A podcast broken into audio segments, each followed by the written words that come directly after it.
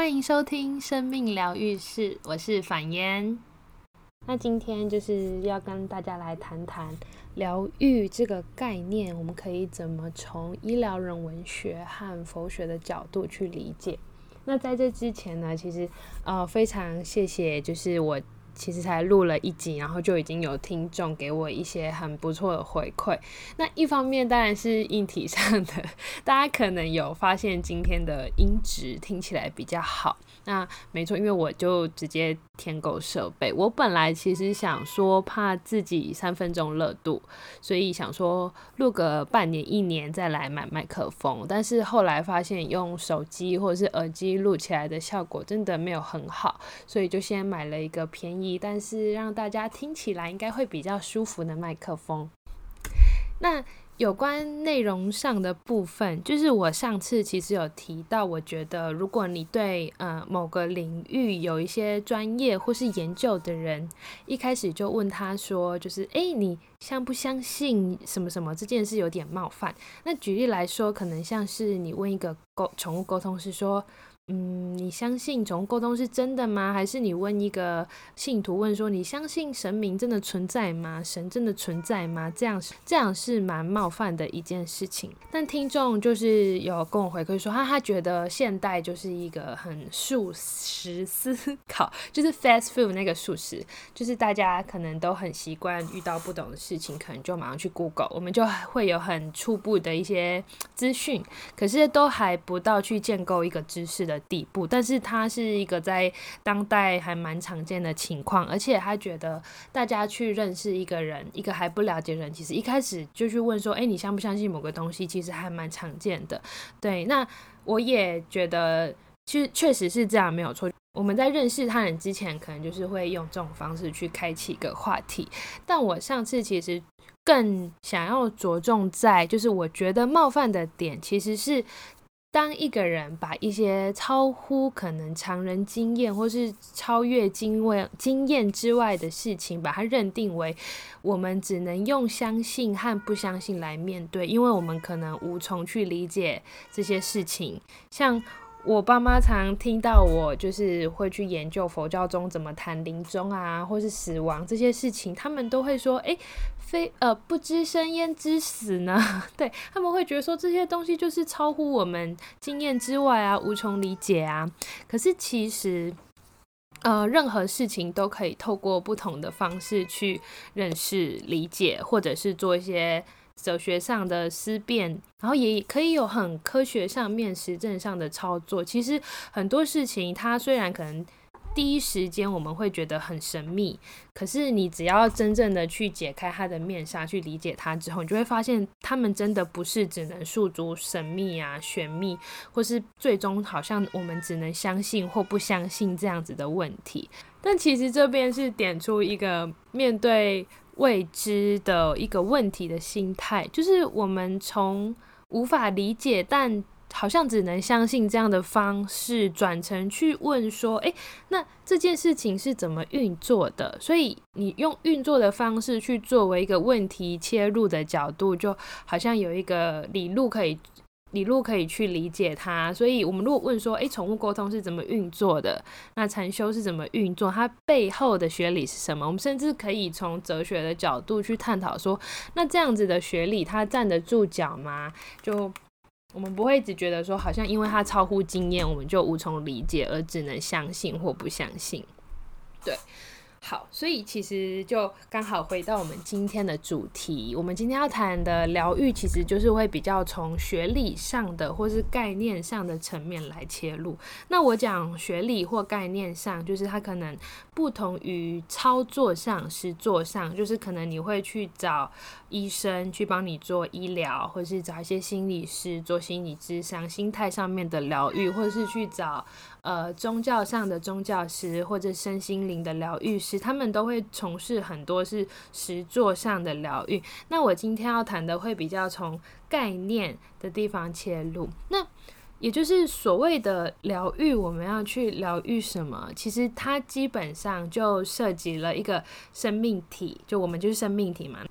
呃，身为一个有生命的生命体或有机体，他们会受伤，那我们会有疾病，或是一些伤口，甚至是心态上的伤痛，会需要进一步的处理、医疗跟治疗。但是我们很常讲医疗处理嘛，这个医疗处理其实都还不等于疗愈，因为疗愈更重要的是这个愈。就是痊愈，我们可以恢复到健康，类似这样的过程。但是什么是痊愈呢？这就是为什么我要从呃医疗人文学的角度来做一个切入。那呃疗愈从医疗。的疗嘛，到痊愈就是疗愈的两个字，我们就把它看成是从医疗到痊愈这样的过程，其实是对我们一个生命体，不管是就刚刚有提到，不管是人还是动物，只要是生命体的疾病，然后伤痛来做一个较为整全的，就是完整，然后全部的这个整全的治疗，对。所以，我们可能会期待医疗可以使我们这个身体、生命体恢复健康，或是让我们的人生可以从呃原本生病需要治疗的状况，回归到呃所谓的正常生活的情形。好，那从这里其实听到这边，大家可能就会发现一些很稳隐微的东西好像跑出来了，就是我刚刚谈到说回归正常生活。这件事情其实意味着，我们生病的时候，不管是肉体上啊，还是心态上，生病这件事其实会让我们的生活失序嘛。大家其实都可以想象一下嘛，如果今天突然被诊断出罹患了癌症，呃，甚至更可怕的可能是癌症末期，或者是呃一些心态上的、心理上的一些难以控制的负面情绪，这些东西它。突如其来的，其实会让我们的生活崩坏掉。所以，一个人怎么去面对自己生病这件事情，其实是蛮重要的。那有这有点像是精神医学上面会谈到所谓的病视感，对。那重点是怎么去觉察到我们。呃，生病了，然后我们需要去做后续的就医处理，甚至走上痊愈这样子的疗愈的过程。所以初步来讲，其实疗愈它不是一个固定单单的一个概念，它可以是流动性的、交互性的，就是呃医病呃医护人员跟患者之间的一个互为主体交互性的一个过程。对，所以它不同于所谓的安慰。我们常常常常看到小猫小狗很可爱啊，或者是我们心情不好会去大吃一顿，然后会去唱 KTV，然后唱完之后觉得哦很爽哦好疗愈哦。可是呢，大家应该也都心知肚明，就是这个所谓的很爽很疗愈的情形，它就是一个很暂时的安慰而已。其实。呃，等到夜深人静的时候，自己独处的时候，各种空虚、寂寞、觉得冷的感觉，或是原本的一些烦恼，它都还是会跑出来，或者我们会说它复发了。对，只要它还是复发，它就不是一个痊愈或是疗愈的情形。所以说，就会发现接下来的问题，就是做哲学很烦的地方，就是会一直去找一些问题。对，就是如果医疗刚谈到的医疗的目标，如果只是让人回到正常的生活的话，其实还不够。这样子的过程其实还不能称得上是所谓的疗愈。什么意思呢？也就是说，当医疗只是一种呃治疗伤口或是病痛的技术，然后这个技术的目标是让患者回归正常生活。如果是这样，那这个技术不管用的时候怎么办？OK，什么时候不管用？OK，我们好像会觉得说，人生中的生病都只是意外，然后正常生活才是一切希望的所在。可是，如果我们遇到了绝症，或者是无法治愈的慢性病，你必须一直跟它共存的时候怎么办？甚至，甚至是。当你的人生最后只剩下死亡这条路在你面前，当然每个人都会经历死亡，可是当这个死亡就在你面前的时候，你怎么办？那我刚提到的这个，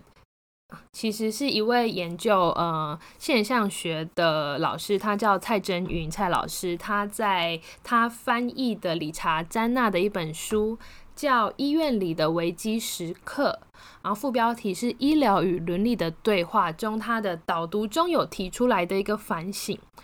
他反省的部分包括，我们其实把呃，应该是说当代的医疗，西方医疗的一个很基础的哲学观点，其实是用笛卡尔的身心二元论去理解这个身体的，也就是人的身体是一个客观实体的东西。那医疗。只是对这个客观实体做一个治疗，那但是呢，这是很值得反省的，是因为如果医生只是对一个客观实体的躯壳去做治疗的话，医生往往会变成只是一种技师，就是技术者那个技师，好像只是去检查和处理身体问题的技师，就像去修理一个机器一样，而不是去疗愈患者，作为一个活生生的生命体的一个医者，对啊。大家应该有发现，我刚刚用的词是活生生的生命体，也就是在说，其实人不只是躯壳这个身体。一方面，如果我们可能用存在主义的角度来看的话，这个身体不能只是一个客观实体，它应该被放在脉络上，应该被放在它所活着的这个世界。上面他怎么去用他的身体，以及更重要的是，一个人除了身体之外，他的心态上的方方面面。虽然心态上的方方面面一定也是因为我们有这个身体才会衍生的，包括像是感受啊，呃，我们的认知状态啊，或者是嗯，你们可能会听过佛教的五蕴，就是色身，然后受感受像，就是我们去认知，然后以及做一个概念上的理解。色受想行，以及我们有各种的呃身体语言、心态上的所作所为，还有意识或者是分别是认知这样的情况。其实一个生命体它有很多方方面面的状况，而不只是身体。所以，我们往往生病的时候，其实除了身体上的疼痛，也就是英文的 pain，更多时候是心态上的受苦、受困的这个 suffering 的情形。我们会因为生病而没办法完成自己的一些生命实践，或是我们生活失序了，或者是不孕症去影响到婚姻，然后慢性病影响到呃原本的生活等等的。所以其实讲到这边，我们就可以发现疗愈这个概念啊，初步来讲应该是要包含到对一个生命体在身体和心态上的一个整全的治疗，对。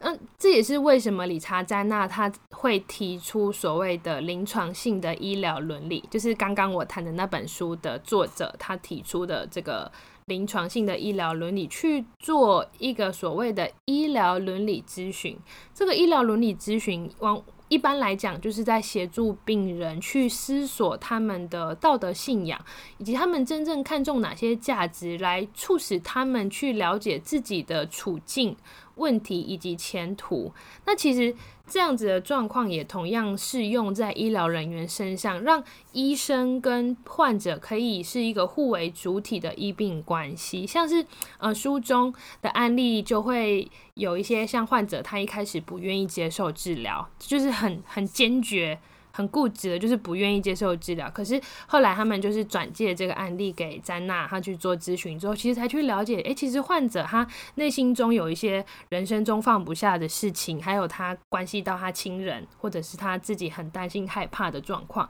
然后一层一层去解开之后，他就觉得好像可以，他愿意去接受治疗了。对。所以，呃，其实这本书就是我当初在长庚和林亚平老师他的医学与哲学这个课程，我担任他的助教的时候，常常老师都会让学生读这一本。对，有兴趣的也可以去看，我会把书本的资讯放在资讯栏。好，所以从医疗人文学的角度来看疗愈的话，其实。呃，就可以发现，至少我们可以提出两个问题嘛。一个显而易见的，就是病人的主体性不见了，好像医疗这件事情变成只是去治疗我们这个躯壳的一个技术。那这件事其实，在妇产科方面是非常常见的，就是啊，我现在没有时间跟大家谈这个，因为可能会不小心不小心谈太多，因为这个。之后有机会可以，我们从女性的身体经验或身体现象学来谈，就是可以讲更多，以及大家或许可以去关注有一位陈玉平医师他在推动的生产自主的东西，他其实就很尖锐的去反省到在妇产科里面、妇产医疗里面，呃，妈妈或是呃孕妇的这个主体性被掩盖在医疗技术下面的这个问题。好，那回到刚刚讲的，就是第二个，呃，医疗场域常见的就是我们的身体和心态其实是被切割掉的。我们变成，呃，应该说医疗好像只是在乎把你的病，然后或者是伤口处理好，但是忽略掉了病人他的内心以及他真正在乎的事情，甚至是他的价值观，对，然后以至于他可能会不愿意接受治疗之类的。那再回到疗愈这个概念，但字面上就是从医疗到治愈的这样子的过程，其实初步来讲就需要包含身体跟心态，也就是身为一个活生生的生命体，它呃。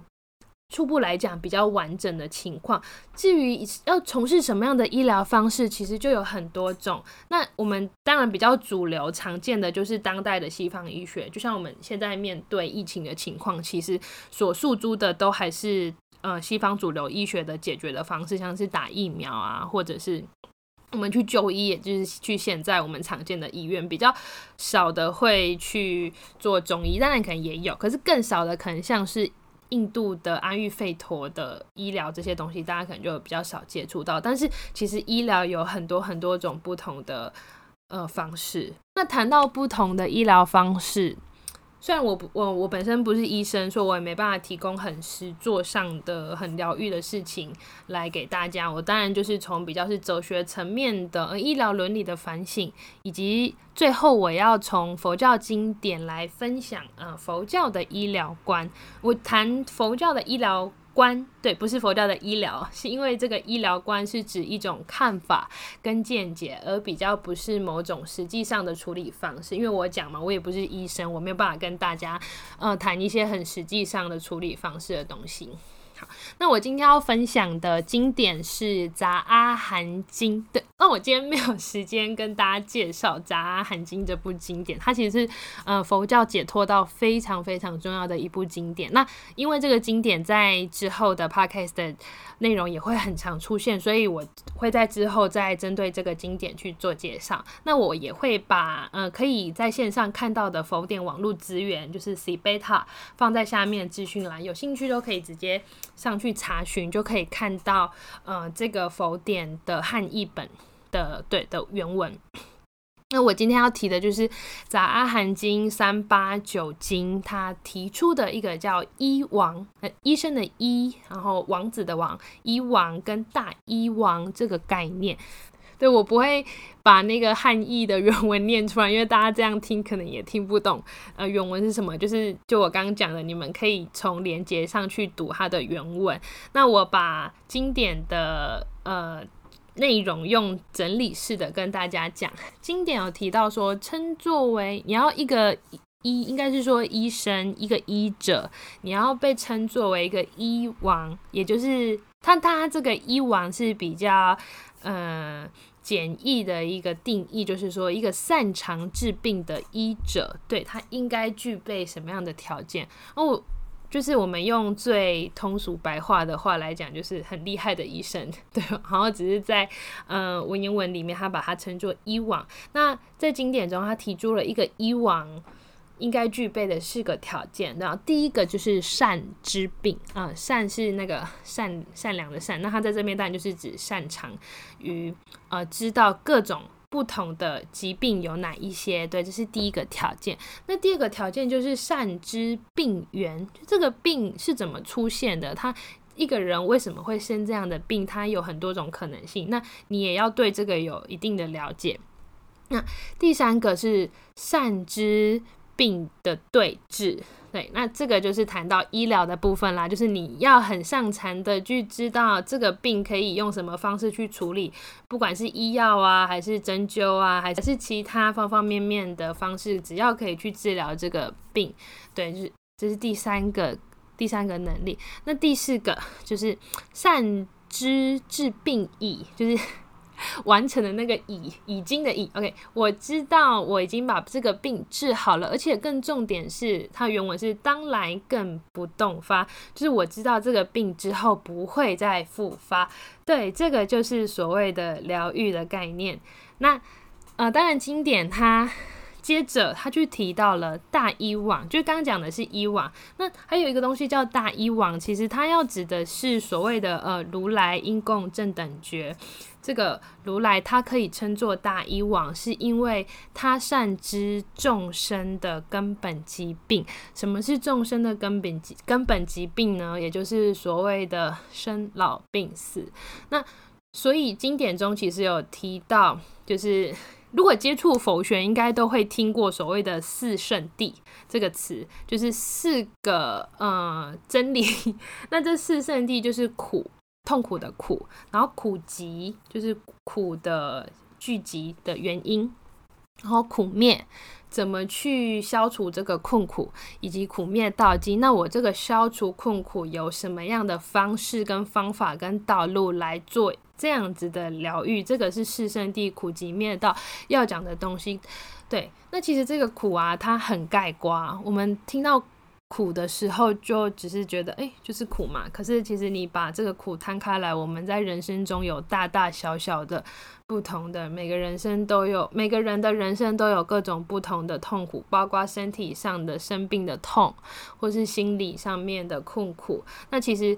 四圣地在初步最要谈的就是我们作为一个生命体，然后在生命历程中会有许许多多的受苦经验，但是。只是谈受苦经验，其实远远不够啊！因为我们就是要知道这个苦怎么形成，就刚刚讲的苦集，以及这个苦可以怎么去解决苦灭，然后乃至于走上呃解决困苦的这个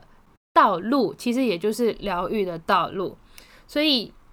呃，疗愈摊开来讲，其实刚刚讲的都是疗愈的内涵。那我现在要提的就是最后，就是我为这个疗愈做了一个前提，就是这个前提是我们。作为一个生命体，最首先要去面对的就是，呃，每个人其实都会经历生老病死这四个人生阶段。那听起来很像在讲什么大道理嘛？可是其实，嗯，它就是很根本，而且真的是只要是身为生命体都会经历的事情，但是往往啊都被呃掩掩盖。掩盖起来，然后等到我们真的要面对的时候，都是手足无措的情形。就我们不知道我们怎么会出生到世界上，好像就很无奈的被抛掷到了这里，那死后要去哪里也不知道。但这其实也是很重要的哲学问题。但是在现在的社会上，其实嗯，虽然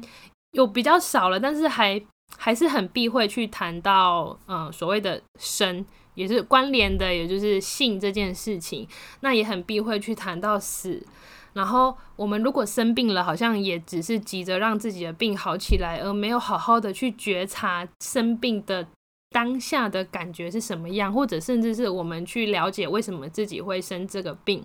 然后慢慢的去找到一个比较适合自己的治疗方式。是，然后讲到老嘛，就是社会上其实充斥着很多让大家不要老的商品广告。可是我们终究会老啊，我们终究会死。那我们到时候该怎么面对？这就是一个很大的问题。对，所以其实今天。我最后想说的是，呃，疗愈这个词不应该只是窄化成让患者痊愈或者是回归正常生活的情形。像刚刚讲的，有很多时候其实我们没有办法治愈疾病的，或者是我们下辈子可能要跟某一些慢性病一直共存。那我们应该怎么去面对，或是怎么去平衡这个情形，以及有没有后续的人生出路？这是更重要的，不是硬逼着自己要跟正常人一样。对，这个正常人是被我挂号起来的，因为正常啊不正常是非常需要反省的概念。然后